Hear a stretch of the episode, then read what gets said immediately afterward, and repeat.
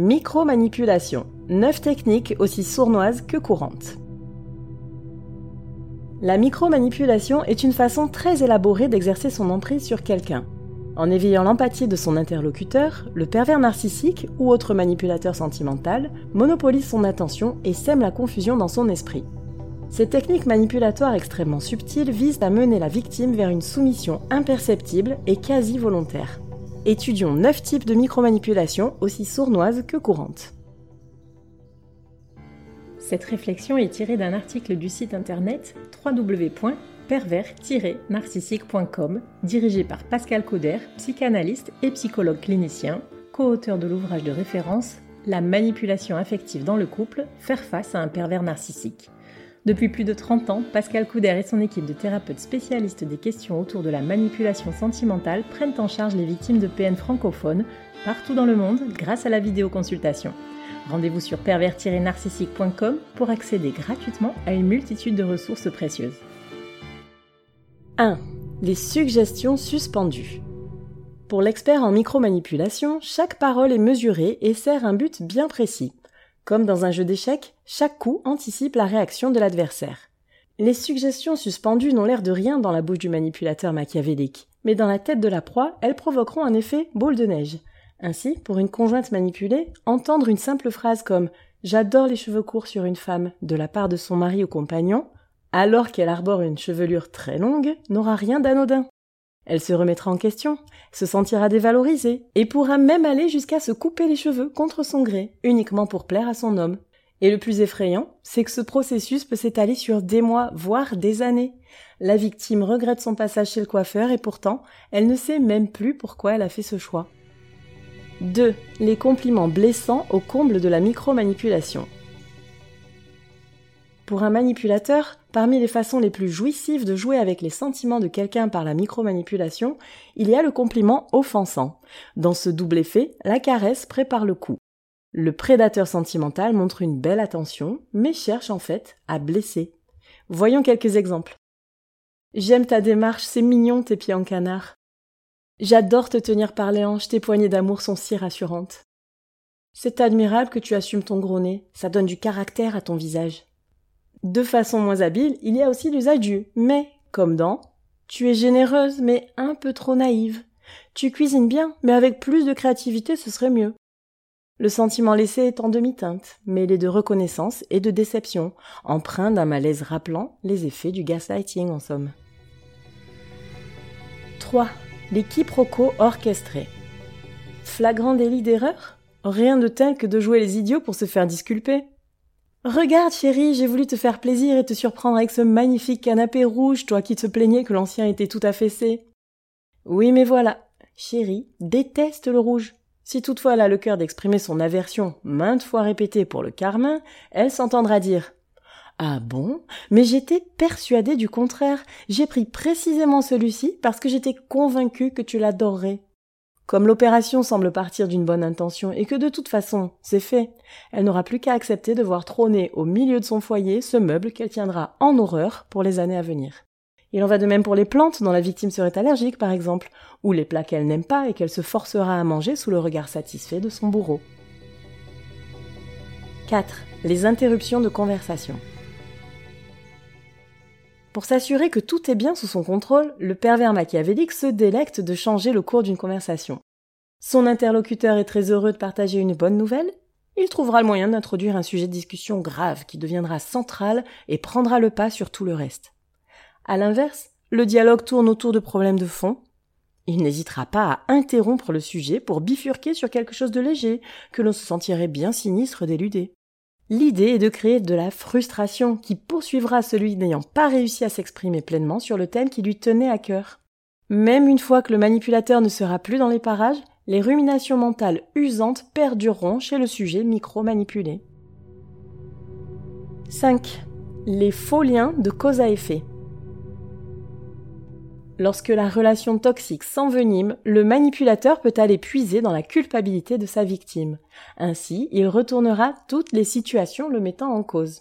Pour ce faire, il justifiera ses agissements en tant que conséquence des actions de l'autre. Le bourreau devient la victime. Si je suis rentré tard, c'est parce que tu m'as mal parlé ce matin. Ou encore, Je ne t'ai pas appelé parce que tu m'as fait comprendre que tu étais débordé en ce moment. Il y a aussi le grand classique. Je t'ai trompé parce que tu ne faisais plus assez attention à moi. Et dans le pire des cas, je t'ai giflé parce que tu m'as provoqué. Si les micromanipulations opèrent sur des faits presque insignifiants, le mécanisme manipulatoire est toujours le même à toutes les échelles. Le mis en cause s'autoproclame innocent puisqu'il n'a fait que s'adapter à la situation provoquée par l'autre. 6. La détresse feinte. De tout temps, se faire passer pour inoffensive, voire vulnérable, a été le meilleur moyen d'écarter les soupçons. Le PN excelle dans le rôle de composition de la victime, n'hésitant pas à étouffer son narcissisme pour mettre en scène son autodévalorisation. Il espère ainsi attirer la sympathie et toucher la corde sensible de sa proie en parlant de ses souffrances passées ou présentes. Il pourra également faire montre d'une attitude autodestructrice afin d'éveiller le sauveur latent chez son interlocuteur.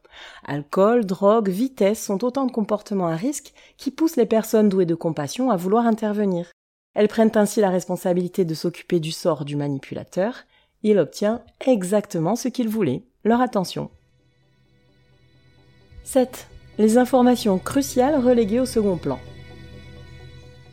La logique du pervers narcissique est déroutante. Il est toujours là où on ne l'attend pas, et son sens des priorités désarçonne bien souvent. Il lui arrive parfois de glisser des informations de haute importance de façon parfaitement détachée. C'est comme s'il se plaçait en être supérieur, bien au-dessus des aléas de la vie. Mais cette rupture dans la pensée a un effet choc sur l'interlocuteur. Prenons un exemple où le PN annoncerait Ce jour-là, je ne peux pas te garantir de venir car cela dépendra des suites de mon opération. Évidemment, une intervention chirurgicale est un sujet bien plus important qu'un rendez-vous. L'interlocuteur sera donc dérouté par la nouvelle elle-même, mais aussi par la façon dont elle lui est parvenue. Naturellement, il voudra en savoir plus, mais le manipulateur s'amusera alors à jouer la carte du mystère, quitte à en remettre une couche. Ce n'est rien, ne t'en fais pas. Je suis certain que la biopsie ne révélera rien de mauvais. Et voilà comment on se sent interloqué avec le cerveau qui se met à mouliner, partagé entre l'incompréhension, l'inquiétude, la surprise, la culpabilité, l'empathie, l'admiration, l'envie d'en savoir plus, etc. C'est une arme redoutable, notamment lorsque le manipulateur revient à la charge après une séparation. 8. Les menaces floues. Si le chantage au suicide est l'un des plus tonitruants exemples de chantage affectif, il existe aussi des menaces cachées de l'ordre de la micromanipulation. En général, elles ne disent rien de concret, elles laissent libre cours à l'imagination de la victime, ce qui est certainement pire que d'énoncer la sentence hypothétique. Tu verras quand je ne serai plus là. Ou bien, un jour je jetterai l'éponge définitivement. Ne me cherche pas où tu vas me trouver sont des phrases suffisamment creuses pour laisser la place à tous les scénarios, et quiconque vit dans la soumission est convaincu que sa situation est la meilleure possible. Ainsi, ces menaces s'appuient sur la peur de perdre, constituant un véritable abus moral qu'il suffira d'excuser par l'affirmation Mais c'était des paroles en l'air. 9. Les messages biaisés. Parfois, le manipulateur sentimental se tient à distance de sa victime. Il trouve le moyen d'occuper ses pensées par des moyens indirects. Une publication ambiguë sur les réseaux sociaux, une rencontre faussement fortuite avec un proche de la victime, un message direct instantanément effacé avec pour seule explication l'erreur de destinataire. Tout est fait pour se rappeler au bon souvenir de sa proie. Le message sous-jacent est que le prédateur reste présent. Tapis dans l'ombre, il est prêt à ressurgir à tout moment pour raviver la blessure, à plus forte raison si la victime semble avoir tourné la page. Elles n'ont l'air de rien parce qu'elles sont partout, y compris chez les non-pervers. Pourtant, les micromanipulations sont un poison dangereux dès qu'elles se systématisent, qui plus est si le but final est de nuire. Si les situations énumérées plus haut vous semblent familières et que vous doutez la bienveillance de quelqu'un de votre entourage se comportant de la sorte, faites notre test en ligne ou consultez l'un de nos psychothérapeutes spécialisés dans la manipulation affective et la perversité. Rendez-vous sur www.pervers-narcissique.com et trouvez-y de nombreux conseils sur comment gérer la séparation, comment gérer l'après, la reconstruction et vous pourrez également rentrer en contact avec un membre de l'équipe. Ne restez pas seul. Merci d'avoir écouté ce podcast. Rendez-vous très prochainement pour un nouvel épisode. N'hésitez pas à vous abonner pour ne rien manquer des prochaines publications. À très bientôt.